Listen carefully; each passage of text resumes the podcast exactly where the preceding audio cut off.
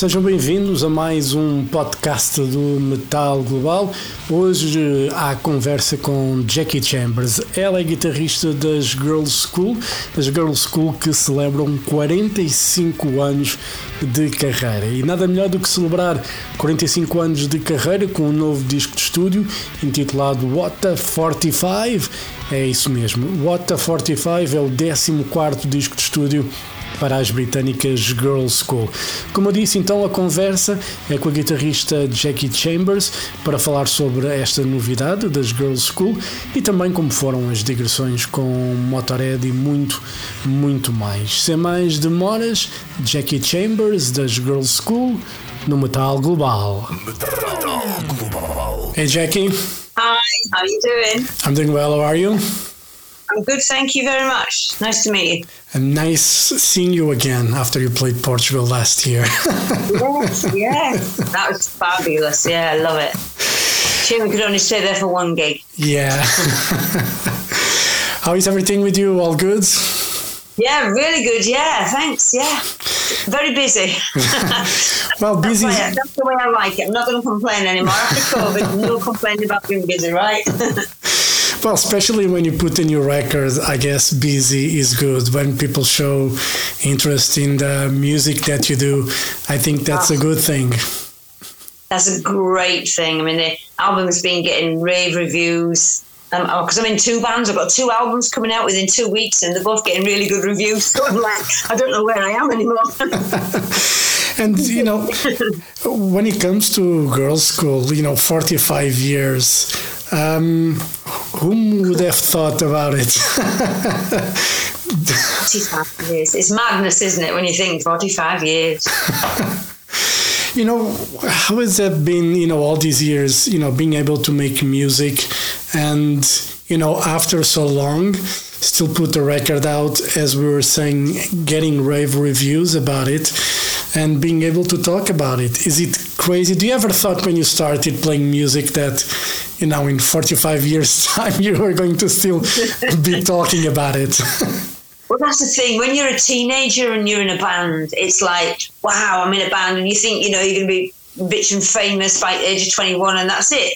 But when you, you look at 30 year olds in music, and you think, oh, they're so old, they should quit. so we, we, none of us thought we'd still be doing this when we were in our, well, I'm 60 next year, but when we're in our 60s, you know, it's like crazy. It's like, how has this happened 45 years and we're still doing it? I mean, for me, I'm the new girl and I've been in nearly 25 years now. Yeah. I've known the girl since 95. So it's amazing. Like I've known them 30 years already. It's just incredible how time's gone so quickly. And we just keep putting records out because we enjoy doing it still. yeah. If we stopped, enjoy, if we stopped enjoying it, we'd stop doing it. Do you know what I mean? And it's showing the music as well. I think you can tell on this album we really had a good time doing it. It was fun. Yeah, it's important for a band to still put, you know, new music out. I mean, we see, you know, classic bands living on past glories, so to say, and just touring because people want to hear the classics. Obviously, nothing wrong with that. But, you know, for a band like Girlschool, it's still important if you want to go out on tour to have a new album out. I mean, it's kind of frustrating in some ways because obviously, as a band, we want to write new material and play new material. But when you're doing like, if you've got an hour set, then it's like you can't miss out Race with the Devil, Emergency, and you know, uh, hit um, hit and run, and come on, let's go. And then everyone's like, why didn't you do this one? Why didn't you? Do this? It's like, well, you know, all these studio albums, we've got to. You know, drop something in order to put something in. So we're already having these discussions now when we go on tour again uh, in in um, September, we're like, well, what do we miss out so that we can put a couple of new ones in? it's like, oh no, it's so hard. It's so so hard. And people say, why don't you do anything from this album? We say, well, if we did something from each album, we'd be on stage for about three or four hours every time. you know, it's difficult, but we, we do want to do some new stuff, obviously. Yeah, I think it's important, and you know, I was listening to the to the album as you were saying. You you girls seem to be having a lot of fun doing it, and that passes to the music. Um, writing songwriting process was an easy process for this album or still is, is it difficult to write a song and just yeah i mean i mean for me i love writing songs. That's the one thing i really like doing. I wanted to be a songwriter rather than a guitarist originally. It just kind of happened that. But um writing generally because i've got a, a, like a home studio upstairs it's like um i generally come up with the ideas for riffs and then I'll get together with Kim. She'll come up with ideas, and Tracy came up with some ideas in a song, and you know, it just comes together naturally because we know how each other works. We've worked together so long now that we kind of know what to expect from one another, and each one brings their own little thing into the pot, as it were. So yeah, songwriting's fairly easy really for us, I think. I mean, we were saying that we were still like writing lyrics as we were in the studio. Kim was walking in to sing a song, and I'm still writing the last line. No, what about this? What about this? so it's kind of funny, but that kind of makes it exciting. I think when you on in under pressure. Yeah. Because we can't leave everything till the last minute. So we'd had all these riffs, but we've not really worked on them until we've, oh gotta go record an album. We better get on with it. so it's kind of nice sometimes to be under pressure. I think the best songs sometimes come out like that because they're not too much. Uh, you know, there's not too much thought in them. It's like a feeling rather than thinking it, overthinking it. Yeah. So I like that. I like that pressure. I, I kind of feel like that in work. You know, normally, you know, I I know a lot of people don't like the pressure, but I actually do. And I, yeah. pref- I prefer to have the pressure because I know I'll get shit done. yeah, exactly. You get results, don't you? Because you have to do it. And I yeah. think that's what happened on the album. I mean, we're one of these bands, we don't take like, we don't labour over an album. We just go, we book it for two weeks and that's it. We have 14 days. If it ain't done, it ain't done. You know, so we know we've got like, it's got to be done. So we just get on with it. It's not like, oh, we take 20, two hours over one line on a song or something and singing it. You just get in there and get it done and get that feeling. It's more about the energy and the feeling. You know, it's not technical or anything like that. And there's not too much process. I mean, the engineer we've got is brilliant, Tim Hamill. So, you know, we can rely on him to help us out if we get stuck. the, the, with you, does normally the first take is still the best one that you can get? Sometimes, yeah. Sometimes it is. Yeah. I mean, sometimes you'll listen back and you go, "I should have, I should have left that first take." But you're right, because it really is because it's a feel, isn't it? Yeah. But then sometimes you need a couple of runs just to get the the right. Because we haven't played them together any of the, any of the songs, none of them. We've not played any songs together. Only me and Kim on Zoom. You know, so I'd recorded things up in my studio, and none of us had played it together. So when we got in the studio, we did need a couple of runs through and you know, just to get it so we knew what we were actually playing. so we have to remember that. I think there's a bridge here. Let's do a bridge here. yeah, yeah. So it's kind of like one take, as it were. But yeah, when it came putting down the guitars for me, I think I generally do like three or four takes and, you know, take the best bits from each. Sometimes that works, sometimes a whole take works. It's just whatever the engineer seems to think, really. You capture something the first time, just leave it. Yeah, and, and I think that's kind of the magic when we listen to stuff from the 70s and 80s, and because, you know, the bands wouldn't spend that much time in the studio. They would have probably a couple days a week, maybe, if that much back then. And, you know, it was recorded on tape. It's not like Pro Tools these days where you can just cut stuff and, you know, makes everything easier. With a razor blade, yeah. and you know we the, that feeling you know i think it now technology is great you know but the vibe that you get from de- those decades of records it's really hard to see bands capture it again today maybe because they tend to overdo it uh, I think so, yeah. When you go in individually, I mean, I, I love, like you said, the modern technique is great because you're sort of play sort of click tracks so that you can copy and paste things. If there's tons of harmonies on things for some bands, you can copy and paste it rather than having to do it every time. So there's advantages. But sometimes, you know, getting to play it all together is good fun and getting those takes. But then, you know, you can't swap and change it and chop and, and pull things around. Whereas in a new song, you think sometimes um, like when we did I Spy, for instance, and uh, Tony Iommi uh, put some guitar on it. We'd finished the track on Legacy album, and of course we thought, oh, we need some an extra bit for Tony Iommi. So literally, we chopped four bars and just added four bars on. You, you couldn't do that back in the old days unless you, you know, you got a bit of a razor blade. But then, you know, it's just impossible to do, isn't it, back then? So Yeah. So now there's advantages to it now. You couldn't do it with razor legs, you'd have no more tracks left. But so anyway, nowadays you can. and you know, for the, for this album, what was the first song, you know, or the song that came easier for you when you're writing? You knew right away, okay, this is a great idea. I have, you know, it's going to be like this. It's perfect. because I've been, because like I said, I had a home studio, so I'm like writing all the time. So I generally write like the riffs and things like that. And I'd written a song called "It's a Mess," which I kind of put to both Girlschool and Syteria. So and both both bands liked it, so both bands recorded it, which is quite unusual. So that was kind of the first song we had. Then Kim had um, "Into the Night," which she'd written uh, years ago with Nick Lashley, and um, after that it was like just me and Kim writing riffs and, and bits and bobs, and they're all just coming together. So I think uh, I think the first song that was fully really finished was "Bump in the Night," I think. And then, I mean, obviously, Cold Dark Heart had written all the music for that one. Then it was just about putting the words and getting the, the right melody for that one. Yeah, so yeah, they all come together quite at the same time. Lots of them came together in the studio, to be fair. the bits were there. It was just gluing them all together. you know, actually, it's a mess. It's one of the songs that I took note as being one of my favorites on the record. It, it, just have you know just has a great vibe into it and uh, you know it's very catchy as well, which is important, I think, in music. so, you know, I enjoyed that one a lot. And, uh, you know, Are You Ready was written with Joe Stump. You guys did a tour with Alcatrazz, so that's probably where the connection came from. That's right, yeah. We're on the same record label and the same management. So we've done, um, I think it's our third or fourth tour with them now. We've just done quite a few. Because obviously before COVID, we were out on tour with them in, in the UK. Yeah.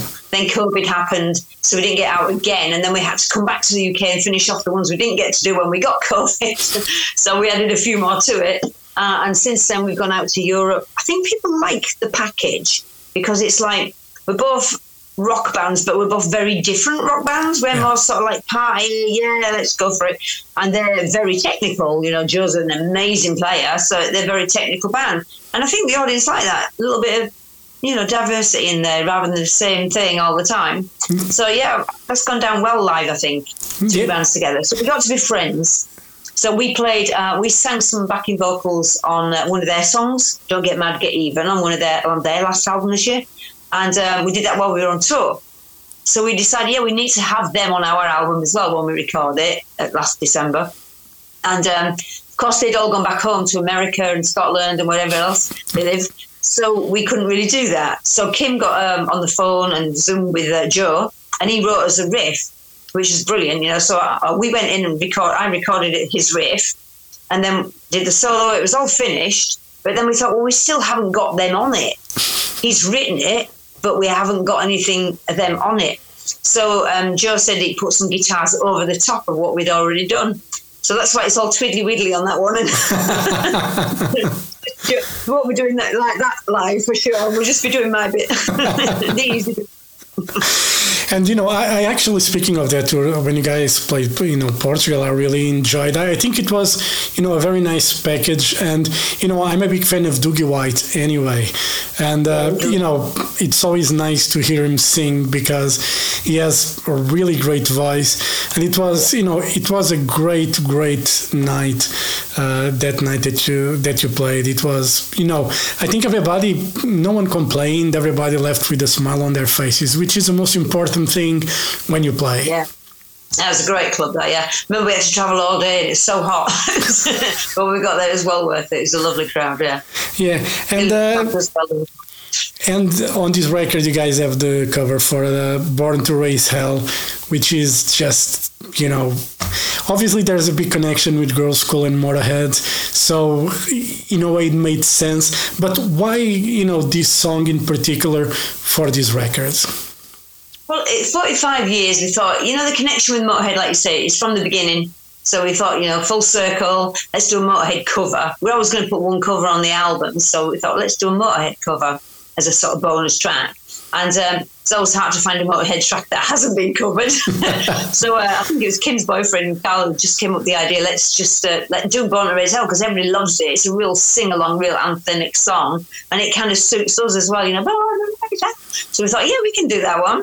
So we asked Phil, And um, he said yes. Biff said yes, and then of course Duff uh, Duff was asked, and he loves Girlschool, which we didn't know. So he came along and played bass. He played bass for it. Yeah, brilliant. And uh, you know, sometimes when you try to have guests, it's difficult to you know try and put schedules together. Was it easy for you know the stars aligned well, for that one? Technology is quite simple today, isn't it? You didn't have to be in the studio with us. I mean, so Duff was on tour with Guns N' Roses, so in Australia, I think it was. So we had to wait for him to come back. We'd finished the album December, mid-December, and um, I think Phil did his uh, end of December or something because he's got a studio in Wales, his guitar part. And then Biff uh, did his part. I think he lives in Spain or somewhere now, I don't know. But he did his singing there. And then, um, of course, when uh, Duff got back off the tour, he did his in America. So you get all these three tracks coming from different parts of the world. So there's where technology really is handy. So when it got finished, uh, mixed, as it were, because we'd done all our parts, because we, we sort of roughly did it ourselves and then just got Phil to do the proper guitar and then proper bass and proper vocals, as it were, afterwards, yeah. Yeah, and uh, you know, I was speaking about the connection with Motorhead. You know, you've been in the band for over twenty-five years or something, yeah. And the connection. How did you ever? Did you manage to tour with? Uh, I know Girls School played here. Portugal was eighty-eight, I think, the first time. Uh, yeah. Probably, but yeah, it was a long time ago. But that's my first time actually playing Portugal. I think, unless I played there before and I was drunk. you know, I, but yeah, we've done about four tours with Motorhead since I've been in the band. Okay. Uh, usually in the UK, usually the, the, we should do the um. We've done the UK one, which has been like in November. Usually when it's cold, typically. Yeah. so yeah, I've done it about four times and numerous festivals. So yeah, uh, yeah, I, I, was to you know being on Lemmy. You know, he was that guy larger than life. You know, stage presence, like the sound of the bass, and I was backstage with him because we only see the man, we only know the man on stage. We don't know how he is behind the scenes, and probably not a lot of people, you know, fan wise, know how Lemmy was, you know, when he was not on stage. He used to invite people back. I mean, the, you know, the super fans, as they were called, they, they were always backstage hanging out with Lemmy, and he's just like he was. He's just a normal, regular guy, but you know, he's just such a nice guy. He's an intelligent guy. He's a funny guy. Great sense of humour. We could someday be talking books, and then other days he'd be taking the Mickey out of my accent because I'm from Yorkshire, and do it for a Yorkshire sketch. So you know, lots of things. Or we'd be partying with him, or I'd be in his dressing room uh, with Denise playing the uh, slot machine and drinking all his beer and his whiskey, should I say? So yeah, it was just yeah, it's great laugh. Yeah, sad loss that was. Yeah, you know, it, I mean, we were with them on the very last tour, actually, the um, their 40th anniversary tour. Yeah. Girlschool and Saxon were on that tour, so we got to play a month with them in Europe, and then we went home for Christmas. And of course, he died at Christmas, so we didn't get to do the further month uh, out in Scandinavia and other countries. So we got we didn't do that last year, uh, month of the tour. Yeah, you know, it's we're coming to that stage where we're getting old, all of us. you know, there's no, we cannot get away from it. Old and, in here, but old in the body, yeah. Yeah. but when we imagine a world like, like we lost Dio, we lost Lemmy, and like we still have Iron Maiden, we still have Saxon, we still have Judas Priests, uh, we still have Metallica, but you know, how is the world? And we still have Girlschool we, we refuse to go away. when we look at the future, and when you look at the future with new bands, whom do you think could take, you know, that slot that you got? But obviously, um, Phil Campbell's flying the flag there with his sons. That's a, that's great that he's done that. And we're all kind of in side projects, but I know what you mean. It's like finding the next replacements because a lot of bands now, it's um, they're finding it hard to get to, to maintain what they have. You know, that the bands reach a certain level, but there's no development deals anymore. There's no real support because there's no money in music anymore. Yeah. Bands are just splitting up. They get to a certain level and realize there's nowhere else to go, and they're just splitting up. And I've seen a lot of bands. You know, a few bands get up there, and you think, yeah, they're going to be the next, and then they just split up and it's like, whoa, this is this is mental. Keep at it, guys. Keep at it. But you know, there's no support there. People on Facebook, in theory, they look like they're doing well and they're selling lots of records, but nobody's going to the gigs. Yeah. It's just it's quite tough out there for, for new bands. I think right now it's it's a different world to when the you know bands started in the eighties. It's a completely different world because of Spotify and all these like download things. You're talking twenty thousand downloads equals like ten pounds, which is a shirt at a gig. Yeah. So bands are surviving literally on their merch sales, you know, Yeah. on tour. That's And- what's paying for everything. And you know, b- back in the eighties, you know, bands would have to, you know, they would tour a lot. You know, they would Yeah. grind their way. They would play. They would do the club circuit. You know, they would own their craft by playing a lot. And but there seems to be an issue these days, especially after the pandemic, where a lot of clubs have closed down. So it becomes increasingly difficult for newer bands to actually have a stage to play on and showcase their efforts. Go from pub right up to arenas, doesn't it? And all the little one, middle ones are missing out. And again, it's kind of expensive to tour now because unless you're selling a lot of merch, you've got double the price of petrol. Yep. I remember when we came back out of COVID and we had that European tour, we were really, you know, seeing the difference in prices because we had two splitter vans, one with Alcatrazz and one with Girlschool with all the gear and everything. And it was like, it was like double the price of petrol, which hadn't been factored in, and then double the prices of hotels per room. So you got like 14 hotel rooms, which were 50 pounds, now they're 100. It's Yeah. like, it's gone mad. So you couldn't really factor all that in. So new bands, if we struggled, I can only imagine how new bands struggle. And of course, Brexit for Britain has been the worst thing ever because now we've got to pay tax in every country we play as well as tax here. So straight away, every band has had to put up their prices. So we're kind of pricing ourselves out. So people aren't booking you as much. Yeah. So it's like a little spiral. You know, you, you can't tour as much as you want to. We would be out all the time touring. Can't afford to because it's costing us money to tour. To go to America, you got visas. Yeah. Uh, to go now in some European, uh, luckily they've changed it a little bit with the, the they've relaxed a little bit in Europe, but we're still paying taxes Yeah. and it's it's kind of got crazy. So I can see new bands trying to break through are going to struggle unless they can sell a lot of merchandise. They're really going to struggle. Yeah.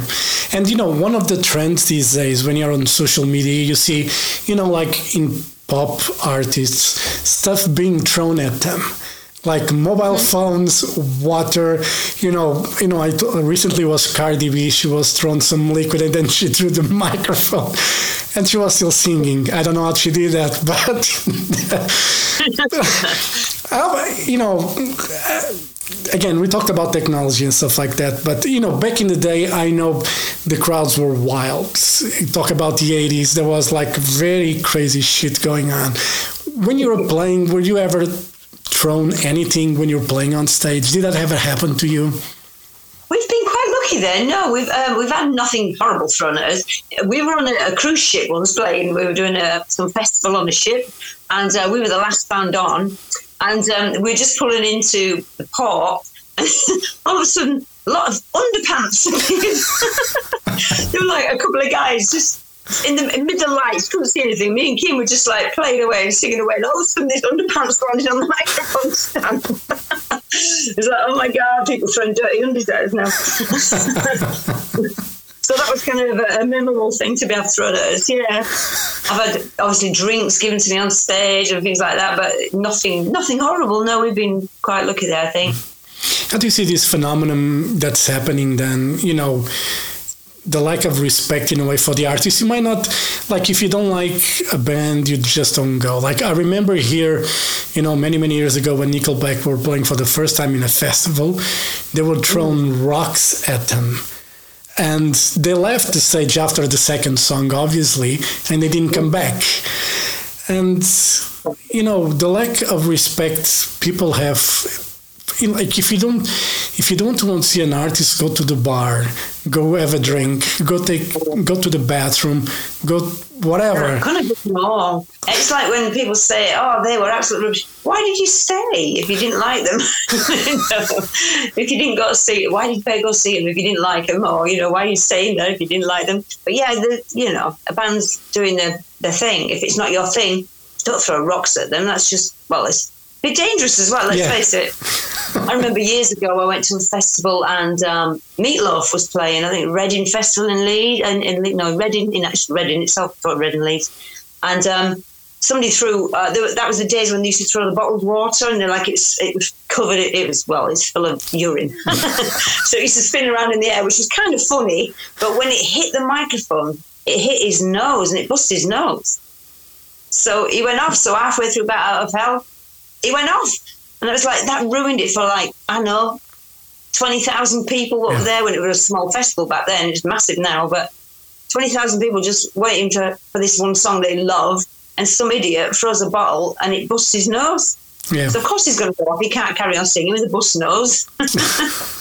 so crazy. It's so, crazy. You know.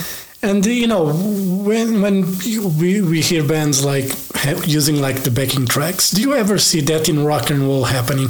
When I mean rock and roll, I mean proper rock and roll. Yeah, I have seen. I couldn't tell you who, but I have seen it, and I thought, hang on a minute, he's not even playing that guitar solo. this were in the sound check, though, I must admit. I know.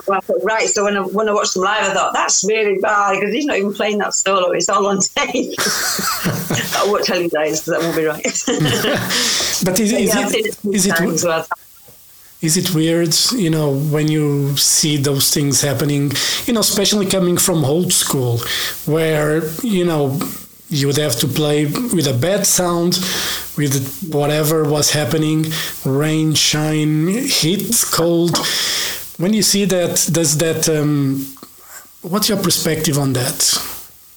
Well, this is what it is. It's a new day. It's a new era. It's eh, this is it. It is what it is, as we say on the record. As long as we, we do our thing, we're happy with our thing. If people like us and they say watch us, then brilliant. If that's what if that's your bag, you want every harmony on the record to hear it all, or you want every single solo to be exactly the same every time, then that's your bag. Then you know that don't come and see Girlschool because that ain't gonna happen.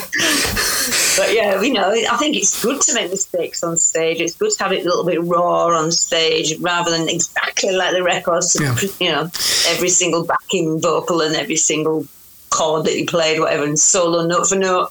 People want to see see you play. You know, they want to see or hear the song and sing along. Yeah, because you know, I remember listening to Jimi Hendrix live, Jimmy Page with Led Zeppelin, and you know, it wasn't perfect, but you could feel the moment that was happening. Real, isn't it? That's it. I'd, I'd rather watch a terrible punk band who can't play, but have an energy and play well, know, playing well enough to enjoy it, but just enjoy it themselves, and see a band who's absolutely note for note perfect and bored out of their own brains, looking at the floor going perfection. That's just, just dull for me. I mean, obviously, each to their own. Again, some people would love to go see stuff like that, Yeah. and they sit and pay hundreds and thousands of pounds to go see things like that. but not for me. Give me it raw any day. Yeah, you know, I like, you know, I don't mind watching prog bands playing, you know, those 20 minute epics, you know, perfectly right on the money, as they say. But you cannot beat the energy of a rock and roll show. It's in your Yeah. face, it's sweaty, it's loud, and, you know, you leave with a freaking grin after, you know, the show. That's the best feeling you can get. Couldn't agree more. Jackie, before we go, you you girls are touring September. Um, what are the plans for the rest of the year and maybe 2024? Well, um, so far it looks like we're going to South America in September. Then the plan is to go to America in November, all being well with visas and the usual stuff, you know. Uh, and again, uh, we'll probably do something else in the UK beginning of next year, and then hopefully Europe again. So, because obviously we'll be celebrating the um, 40th anniversary from March to March or April to April, which whenever it started. Um, it's not the usual January January like most bands. so yeah, we'll probably continue promoting this album for quite some time.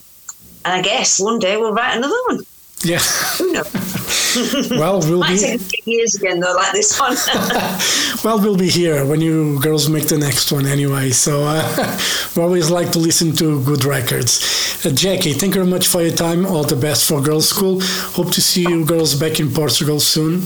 So uh, fingers crossed, and uh, have a great day. Enjoy your tea, and hope to see you soon. All right. Thank you so much. Thank you. Bye. Bye. Bye.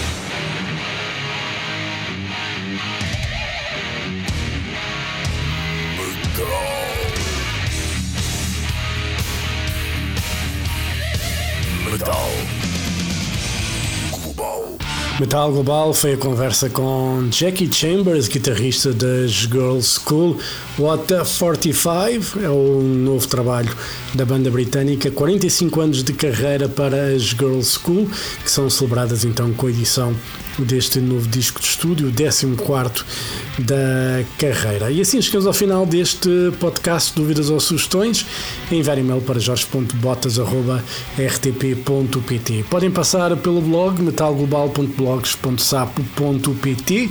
Podem me seguir no Twitter e Instagram em arroba Mountain King. Podem fazer like na página de Facebook do Metal Global, podem ouvir a versão rádio deste podcast em exclusivo na RTP Play e também podem seguir, subscrever o que quer que seja que é usado para seguirem o podcast em Apple Podcasts, Spotify e Google Podcasts. Eu volto no próximo podcast. Um forte abraço. Children of the night, you will live through the centuries to come, as I have lived. Good night.